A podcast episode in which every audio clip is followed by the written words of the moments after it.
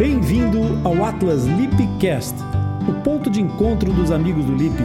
É aqui, no Lipcast, onde falamos sobre fenda labiopalatina de uma forma tão simples e descomplicada que, além de entender, tu poderás participar.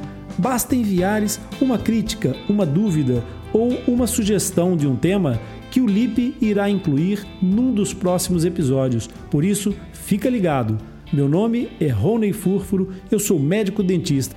Comigo aqui no estúdio também, Isabel Sofia Costa. Olá, Isabel. Olá, Rony. Eu sou Isabel, Isabel Sofia, sou psicóloga. E também a Raquel Barroso. Olá, Raquel. Olá, olá. Eu sou a Raquel e também sou psicóloga. Nós tratamos fenda labiopalatina há muitos anos e é esta experiência que vamos partilhar neste Atlas. O episódio de hoje é à primeira vista o nascimento.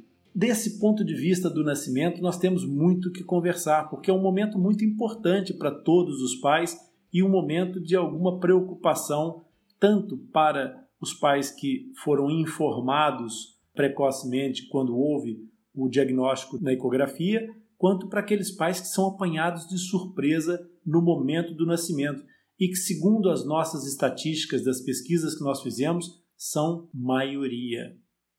As duas situações eu acho que promovem um grande, uma grande expectativa na, na, nos pais. Quer uma, quer outra.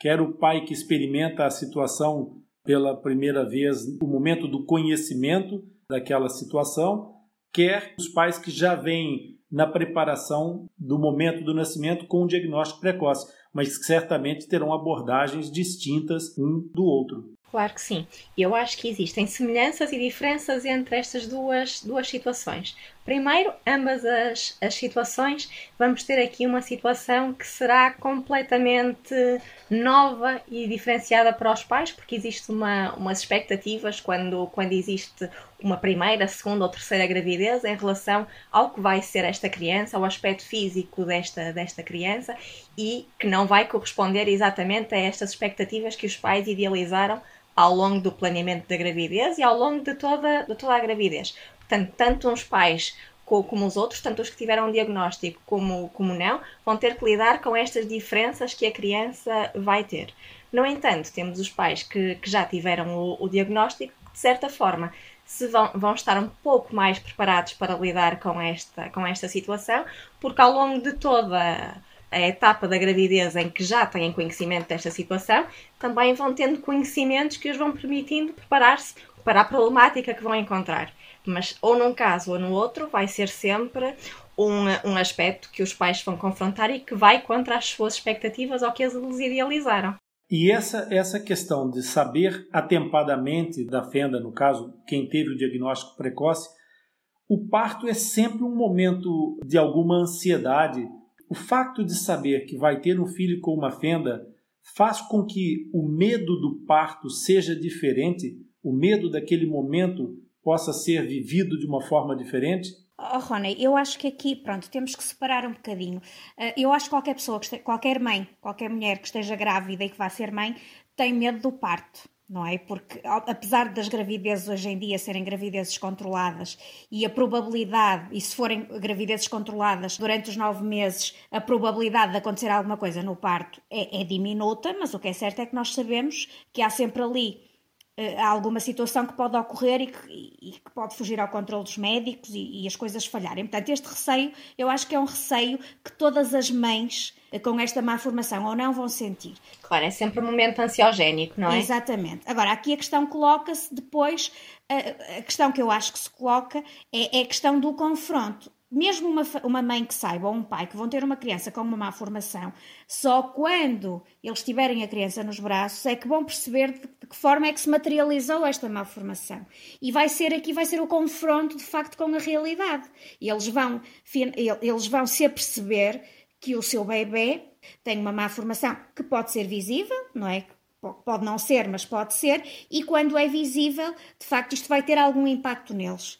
E, portanto, e é esta, eu penso que é esta aqui a questão, porque efetivamente vai ter impacto e nós sabemos que vai. Mais nos pais do que noutros, também depende uh, da forma como, como isto como esta malformação uh, for visível, de, portanto, também da dimensão, há situações mais simples, outras um bocadinho mais complexas, e depois depende também de cada pai, não é? A forma como ele está preparado para lidar com isto e, e o impacto que isto pode ter nele.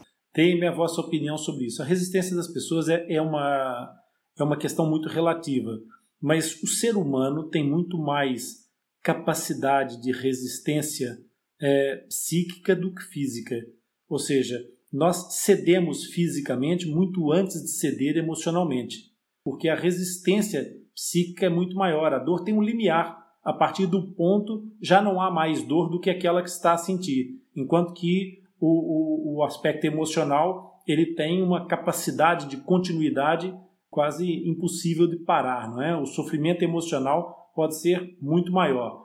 E a minha questão é: todas as mulheres tem a partir de um, um, sentimento em relação à dor do parto, que é uma das, das figuras centrais de todo esse processo, o parto associado à dor do parto. E a dor é um medo essencial, é um medo básico do, do, do ser humano, é instintivo. Será que a dor emocional pode superar o medo da dor física do parto?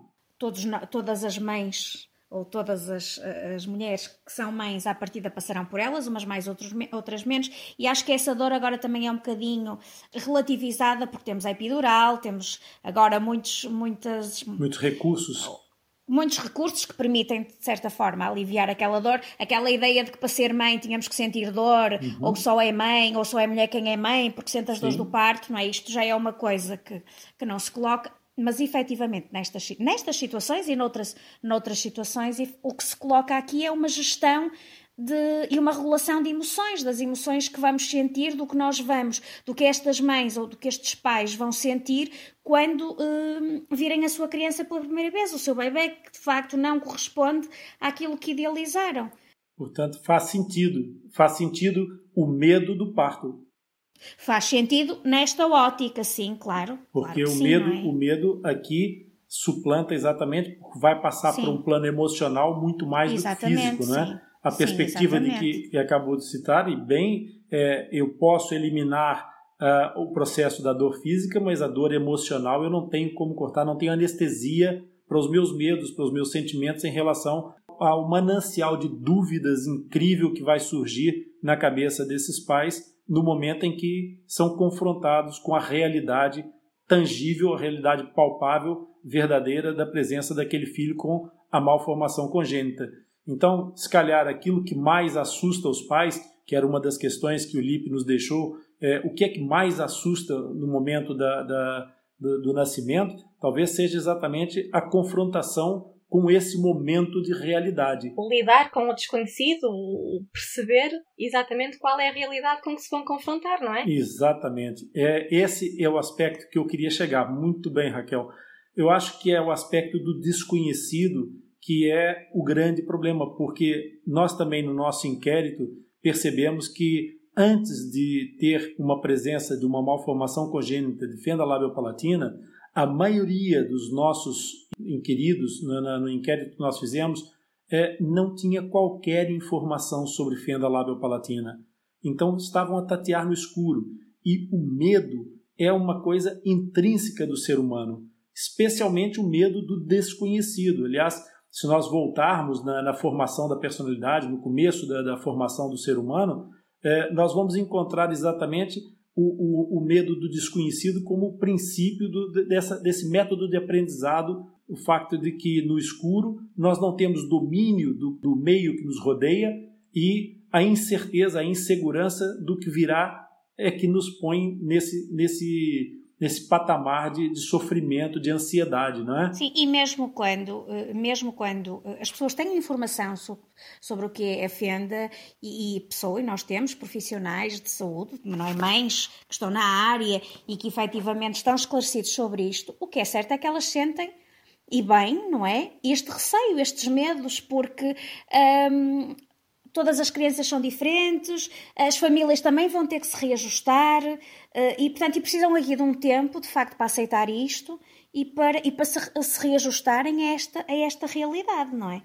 Isso, de certa forma, vem trazer essa a resposta àquilo que a Raquel estava a dizer, que o medo do desconhecido. Então, a resposta aqui talvez seja exatamente que a fórmula mágica, o segredo para esse medo está talvez na resposta, ou seja, no conhecimento. E esse conhecimento eles podem adquirir exatamente na, nas consultas multidisciplinares ou nas consultas com os médicos de uma equipa multidisciplinar que apresente a esses pais um pouco da trajetória, um pouco do caminho, que acenda um pouco a luz sobre o que é exatamente o mundo da fenda lábio-palatina. Pois as estratégias vão sendo adaptadas a cada pai, a cada caso, consoante também as suas, os seus próprios recursos, os seus próprios conhecimentos, a forma que cada um tem para lidar com a, com a situação que vai ocorrendo no dia a dia e com as problemáticas que, que vão surgindo.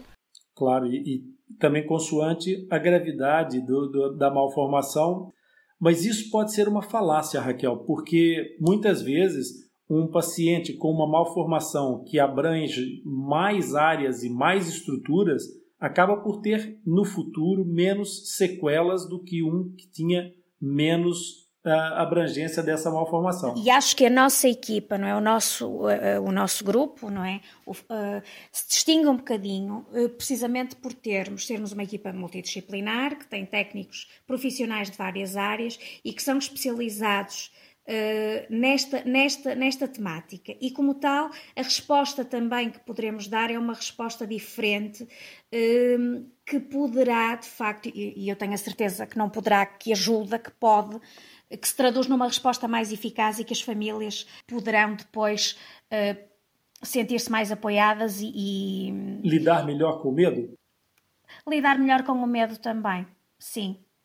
Muito sim. bem. Aquilo que fará a diferença para essa família será exatamente ter o suporte de uma equipe multidisciplinar que vai explicar cada um dos passos e, e, e aconchegar, ao fim e ao cabo, esta família com aquilo que ela precisa, que é informação, mas informação balizada e adequada para esse momento.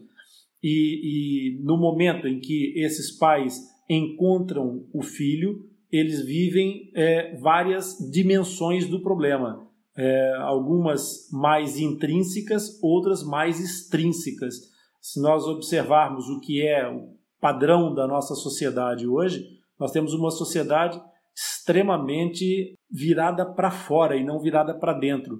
Enquanto que o parto e o nascimento deveriam ser um momento singular, familiar, interno, é, a vida das pessoas hoje é completamente coletiva e externa, virada para o mundo através das novas tecnologias.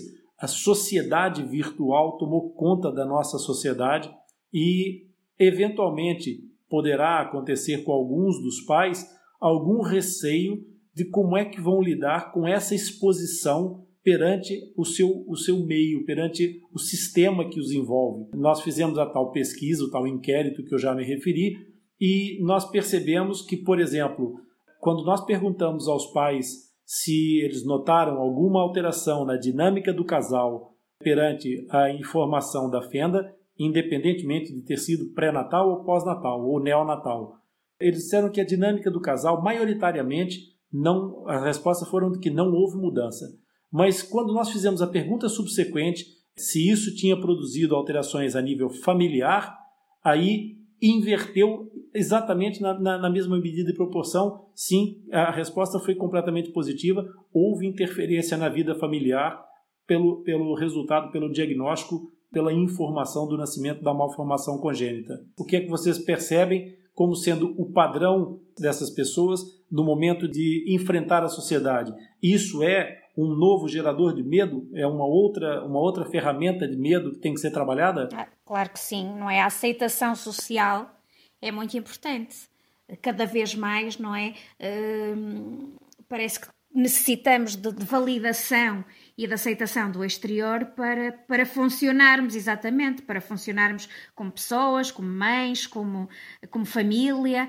Um... Muitas vezes parece que a felicidade vem do exterior e de, do que a sociedade nos impõe e não de, do que se passa realmente dentro da família. E pode ser um bocadinho por aqui, por um novo medo de como é que a sociedade vai olhar para, para uma criança com uma má formação, com uma malformação. Sim. E muitas vezes até do ponto de vista da criança, como é que ela se vai, como é que a minha, como é que o meu Exatamente. filho uh, se vai adaptar numa sociedade destas, como é que ele vai ser visto? Ele vai ser rejeitado, se vai sentir numa, numa sociedade é, perfeita. ele não vai ser rejeitado. Como é que os colegas, quando ele for mais velho, como é que os colegas, uh, será que ele vai ser vítima de bullying? Como é que ele vai ser visto? Será que vai ser aceite? Porque de facto nós defende-se muito a inclusão, mesmo na escola, uma sociedade inclusiva, uma escola inclusiva, mas depois sabemos que efetivamente as coisas não funcionam. Claro, muitas vezes é falacioso também. Portanto, penso que muitos dos receios dos pais se prendem com isto. E em relação à família também, não é? Porque uh, a, família, a família alargada. Uh, os pais podem comunicar que efetivamente vão ter uma criança com fenda, ou, mas uh, lá está, só quando de facto a criança nascer e a família contactar com a criança é que se vai, é que de facto vai ter uma noção e é que se torna realidade, não é? E portanto, e nós sabemos como é que é, não é? As pessoas às vezes dizem o que não devem, muitas vezes não dizem, mas ficam mal-estar porque o não verbal diz muito, não é? E portanto, os pais também têm que lidar, uh, com, têm que aprender a gerir tudo isto, não é? Todas estas emoções e sentimentos uh, à volta desta, uh, desta questão. E isso no momento do nascimento. Sim, quando deveria ser, uhum. quando deveria ser, não é? Que é uh, um momento de felicidade, porque é a alegria de sermos pais, é a alegria de sermos mães, e muitas vezes, de facto, estes receios, estes sentimentos acabam por assombrar um bocadinho este momento, que acaba por ser um momento único, especial na, na, na, na vida das, das famílias, não é? Do casal e das famílias. Mas muitas vezes, de facto, temos aqui estas questões que podem uh, afetar este, este momento. E é isso que nós tentamos dizer, de facto, às famílias, que, aos pais, não é? Que ainda vão ser pais. E será que esse momento consegue se sobrepor a, a, ao momento do parto? Ou seja, esses medos conseguem ultrapassar o momento da alegria do nascimento do filho? O que nós, enquanto equipa, tentamos fazer é que os pais vejam sempre a criança como um todo e não apenas olhar para para a malformação.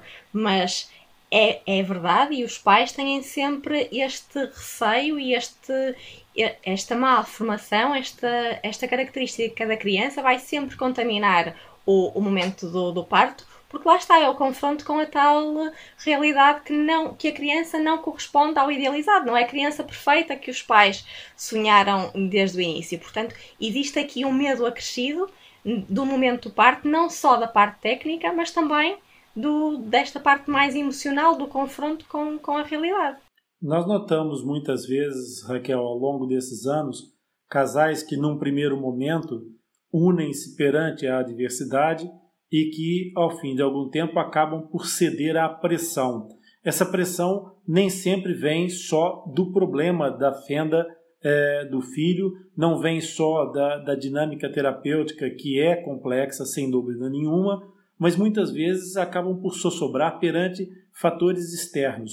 Por exemplo, é, uma das situações que eu acho que pode, pode gerar algum medo no momento do parto é exatamente a percepção do, do enfrentamento familiar que a Raquel estava falando. Imagine que uma, a mãe e o pai que tiveram o filho com uma fenda, como é que vão se relacionar e se essa relação já não for muito saudável com a família do cônjuge, com os olhares eventualmente de que haja alguma espécie de acusação no, no ar, é, mesmo quando não há, porque nós muitas vezes somos autores das interpretações sobre coisas que acontecem que não são a melhor interpretação. Nós, muitas vezes, feridos de, de legitimidade que estamos por qualquer razão no nosso subconsciente, com ou sem razão, acabamos por dar interpretações errôneas às atitudes dos outros e reagimos a elas.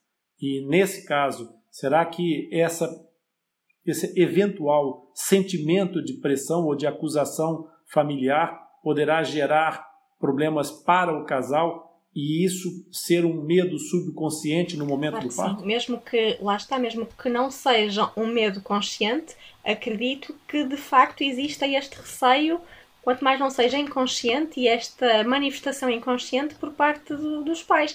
E mesmo que não exista um comportamento não verbal ou verbalizações da família relativamente a esta problemática, muitas vezes surge a tal culpabilização que, que falavas do, dos, dos próprios. O que é que fizeram que é que fizeram de mal para provocar? Será que foram eles os culpados? O que é que poderiam ter feito diferente para evitar esta, esta situação? E é preciso darmos aos pais ferramentas e, e a toda a família ferramentas para que estes, estes comportamentos não, não, não tenham as repercussões no casal e na família que, que falaste há pouco.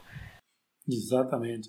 É uma das, das questões que, que é muito pertinente né, nessas, nesses momentos quando a gente recebe os pais para falar pela primeira vez conosco, é quase uma, uma dúvida é, subliminar. Às vezes eles conseguem se exprimir em palavras, outros não, mas é o que, que eu devo fazer para viver em pleno o nascimento do meu filho?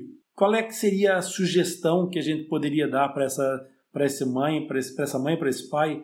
É, como é que eles podem viver em pleno o nascimento desse filho? Principalmente pensarem exatamente que vão ser pais, que estão a concretizar um desejo, uma, um, que é um momento de grande felicidade, um momento especialmente emotivo e feliz para, para a família, e olhar para a criança como um todo, que vai ter características e necessidades específicas, que tem de facto uma, uma malformação, mas que toda ela é composta por muitas outras características que não se centram exclusivamente na malformação. E lá está, a malformação. Nós vamos acompanhar como técnicos e vamos pensar na mesma, e os pais devem se focar na criança como, como um todo. Acima de tudo, Rony, eu acho que os pais têm que perceber que têm que estar felizes porque vão ter uma criança saudável. O facto de terem uma má formação, isto não, não é sinónimo de doença nenhuma, portanto, eles têm um filho saudável com uma especificidade. Podia ser outra qualquer, não é? Há miúdos que nascem com, com, com imensas especificidades e a fenda. Sim, eu, por exemplo, eu, por exemplo, posso usar o meu caso. É, eu era uma criança que não assentava no padrão de normalidade. Eu tinha os meus dentes quase 15 centímetros fora da minha boca, eu tinha uns óculos com 14 dioptrias em lentes de vidro ainda naquela altura é? eram os fundos de garrafa até esverdeados. Já está explicado porque é que te dedicaste. Ortodontia. Já está explicado porque é que te dedicaste uh, uh, na ortodontia. Foram oito anos para corrigir isso. Sim, mas é mesmo, a mensagem é essa, não é? Vão, vão ser pais, vão ter um filho maravilhoso, saudável, que tem uma fenda. Pronto, que depois com o, o apoio uhum. profissionais especializados, não é? E com o envolvimento deles, porque nós também dizemos isto eh, nas nossas, na nossa consulta, efetivamente nós temos que ser uma equipa, nós sozinhos não fazemos nada e os pais de facto têm que Os pais são parte dessa equipa, parte essencial. São parte dessa equipa e quanto mais eles se envolverem, também melhor vão perceber uh, as especificidades disto, vão ver a evolução dos filhos e isso eles nós assistimos não é, à gratificação deles quando veem que de facto os filhos têm imensas conquistas e, e que têm um percurso desenvolvimental normal, Uhum. Não é? E, portanto, esta também é a melhor forma de ir combatendo as ansiedades. Claro que há momentos específicos principalmente aqueles que se podem colocar com procedimentos eh, cirúrgicos que trazem ansiedades, mas isso, se eu for operada ou se o meu filho for operado a uma situação qualquer, também me vai trazer ansiedade. Portanto, são procedimentos mais específicos, mas acredito que é chave também para o sucesso e para que os pais se possam sentir mais confortados e, e que vão diminuindo os seus receios. O mal do é? século XXI, dizem, é, é a depressão. Né? As pessoas estão com a mania absoluta de que os males emocionais são o top of the hill é, em, todas as, em todas as escalas de sofrimento. Quando as mães é, ou os pais nos perguntam, oh, doutor, como é que eu vou reagir quando eu vir o meu filho, quando eu vir o meu bebê? Como é que a gente vai explicar a esse pai como é que ele deve proceder para lidar com esse momento de dúvida e com o momento em si, do momento de encontrar o seu filho, seja o pai ou a mãe, obviamente. Nós temos que valorizar, não é, o nascimento.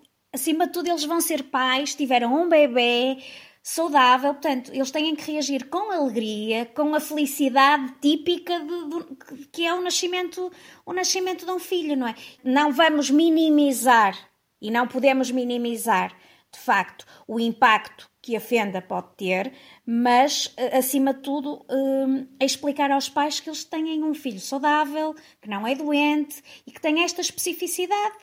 Como poderia outra, como poderia ter outra qualquer, não é? É valorizar o momento do nascimento em si, sem desvalorizar a problemática.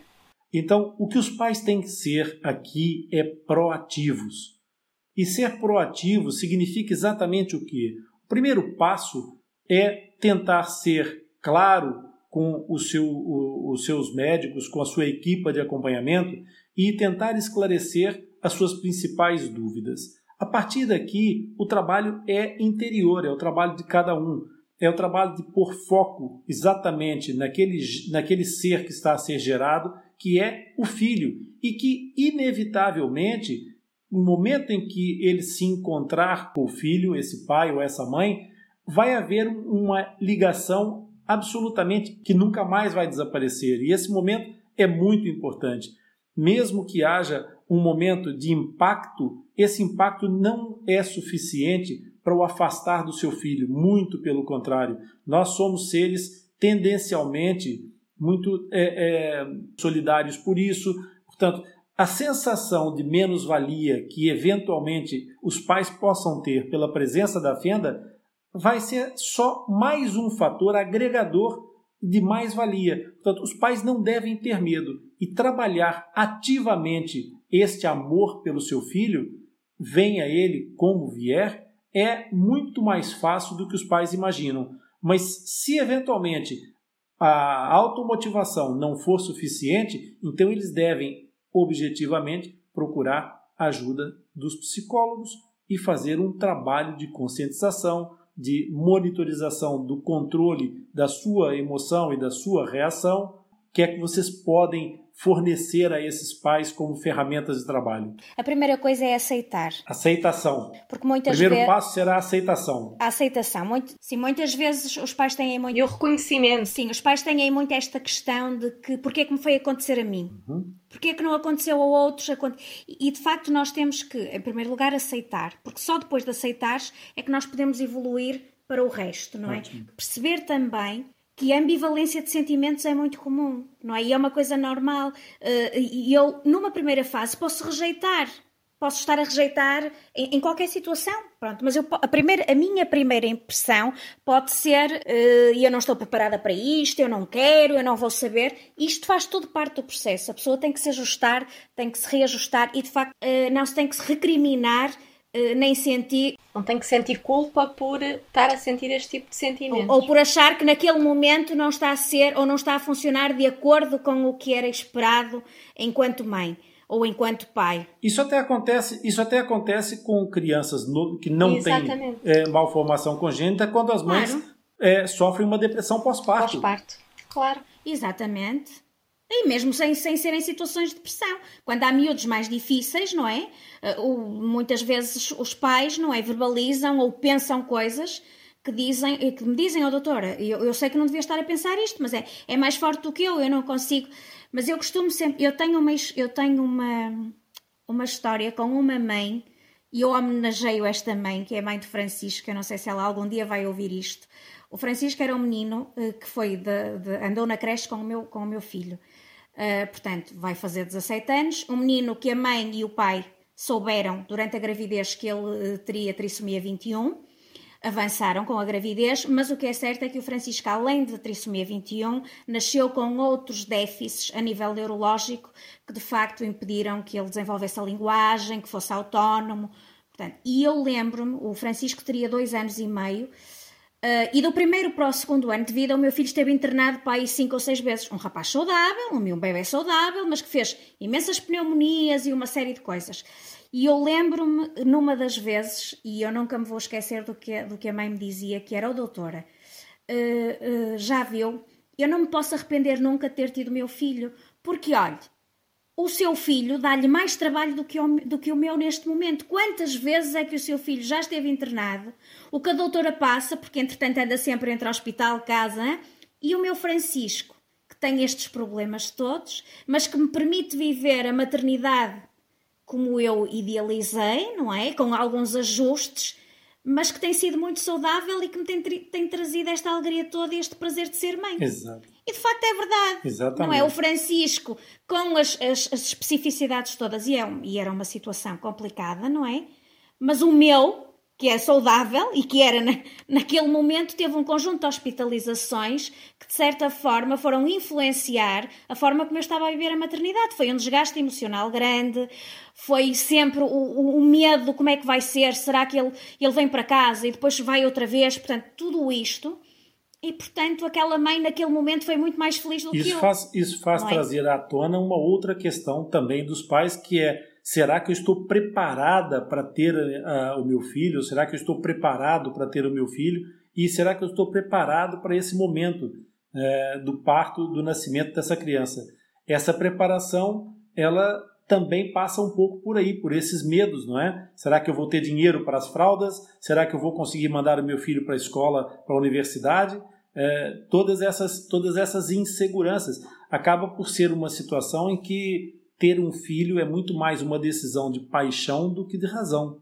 Sim, hoje em dia a questão económica é muito importante, não é? E, e hoje em dia o, há, há pais que, que, se privam de ter um segundo filho, por exemplo, porque dizem que nunca conseguiriam dar ao segundo o que deram ao primeiro, Bom. não é? E que, portanto, porque hoje em dia, quando se pensa em ter um filho, pensa-se num seguro de saúde, pensa-se numa educação de qualidade, uh, e uma educação de qualidade para muitos pais passa por uma opção privada, o que nem sempre Uh, é sinónimo de qualidade, pensa de facto que todo o filho vai para a faculdade e a faculdade acarreta propinas e acarreta custos. Hoje em dia também vai tudo para Erasmus, que é uma experiência interessante e que os pais também acham que é uma mais-valia, portanto, mas tudo isto depois é um peso económico que leva a pensar e leva a que, a que se criem aqui algumas situações, não é?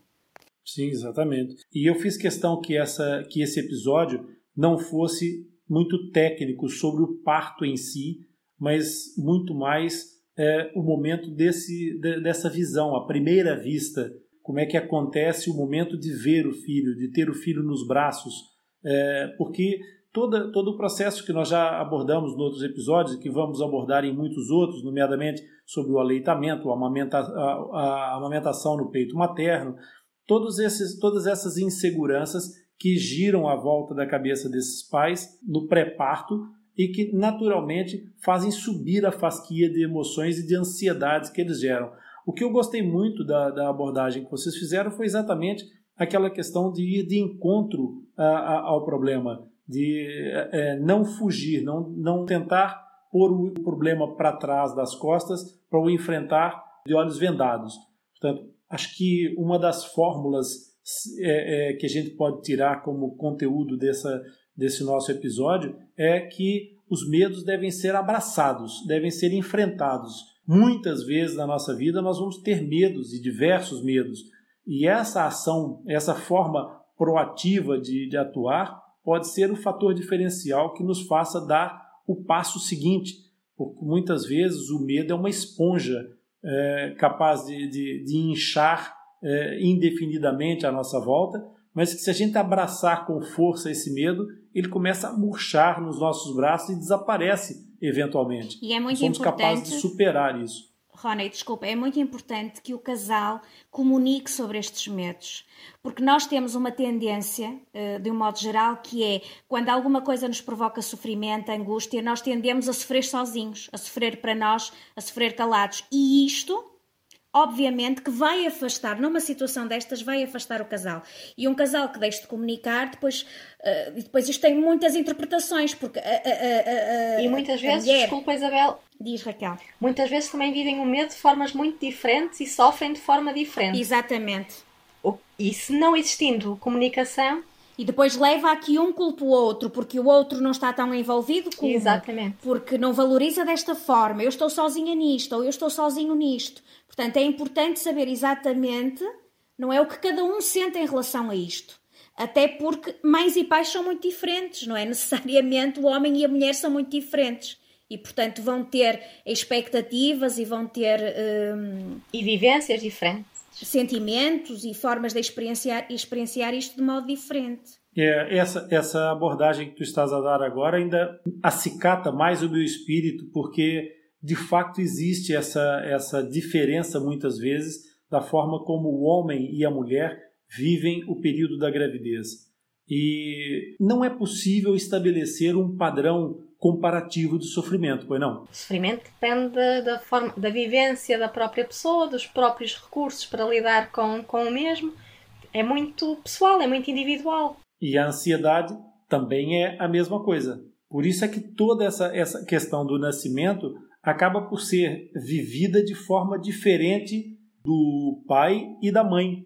E com certeza, se não houver esse tal diálogo que a Isabel dizia. E mesmo a questão depois. Um não pode Sim. conhecer a experiência do outro. E mesmo ao nível depois da educação e da forma. O homem é necessariamente diferente da mulher. E eu posso dar um outro exemplo. O meu filho teve um educador homem. Uhum. Uh, portanto, teve esta experiência maravilhosa do que foi ter um educador homem. E enquanto as educadoras, as mulheres, não é? É muito aquela coisa de ai, o menino está limpo, o menino vai limpo para casa, vamos ver. Isso para ele era uma coisa completamente que, que não, não o preocupava, mas eh, em contrapartida, se ele, por exemplo, estivesse febril, enquanto que as mulheres dizem, ai não, 37,5, para ele os 37 se calhar já era uma coisa complicada, portanto, necessariamente valorizam coisas muito diferentes, e isto é muito engraçado.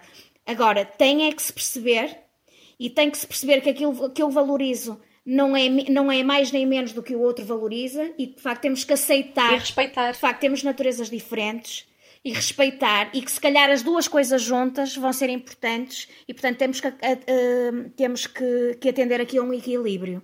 Porque nós assistimos, Rona, e de facto temos casos muito felizes na nossa consulta, não é? De pais, de famílias que se ajustaram a esta situação e, e, que, e, que, são família ao fim de 19, de 20 anos, não é?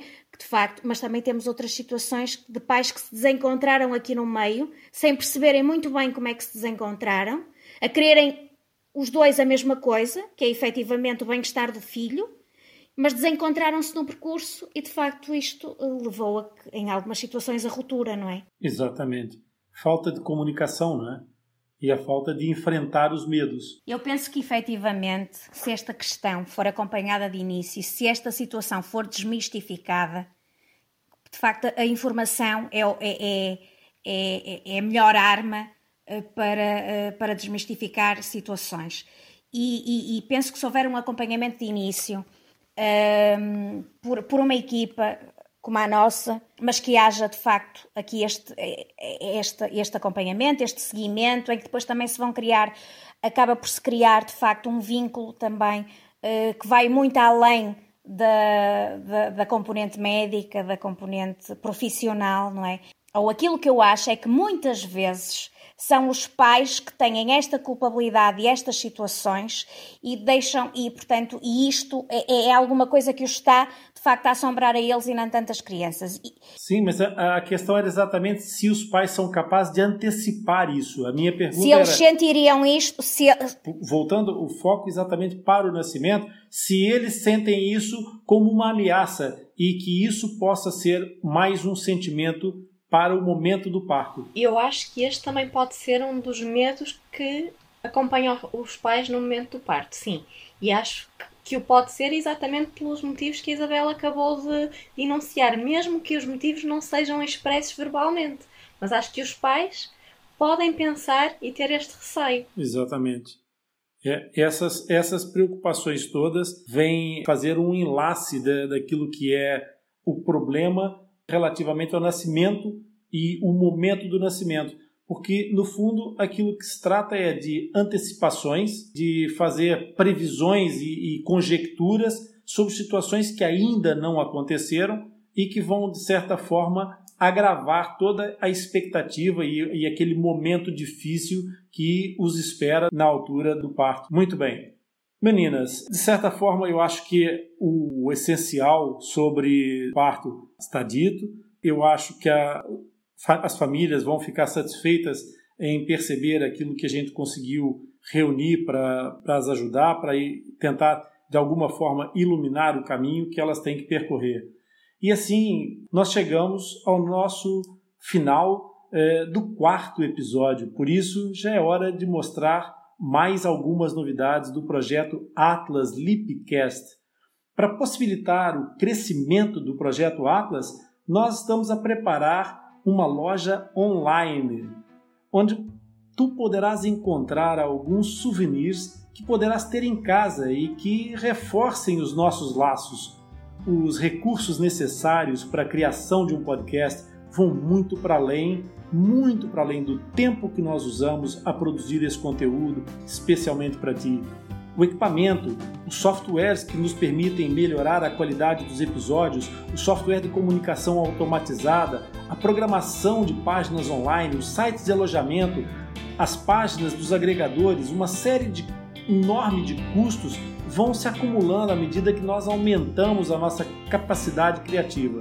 Algumas dessas soluções dispõem de opções gratuitas, mas estas são limitadas em vários aspectos e não podem suportar um projeto como esse. Por isso, com o produto das vendas da nossa loja online, nós poderemos criar melhores condições para que esse trabalho cresça e nós possamos continuar a ajudar-te a entender e conhecer esse imenso mundo das fendas labiopalatinas. O conceito subjacente aqui está a ser utilizado em todo, todo o mundo do podcast, com muito sucesso. São as comunidades colaborativas. Sempre ouvimos dizer que a união faz a força, não é? Então, com uma pequena ajuda de cada um, nós poderemos atingir outros níveis desse projeto. Nós decidimos dar nome a essa comunidade. Serão os MAPA Lipcast, isto é, membros ativos do projeto Atlas Lipcast. Se tu não puderes tornar-te um mapa, há outras formas de nos apoiar, partilhando e classificando com as tuas estrelas deixando um comentário, é através desse apoio que nós nos tornaremos visíveis para os motores de busca na internet e fazendo com que quem nos procura pelo tema também nos encontre.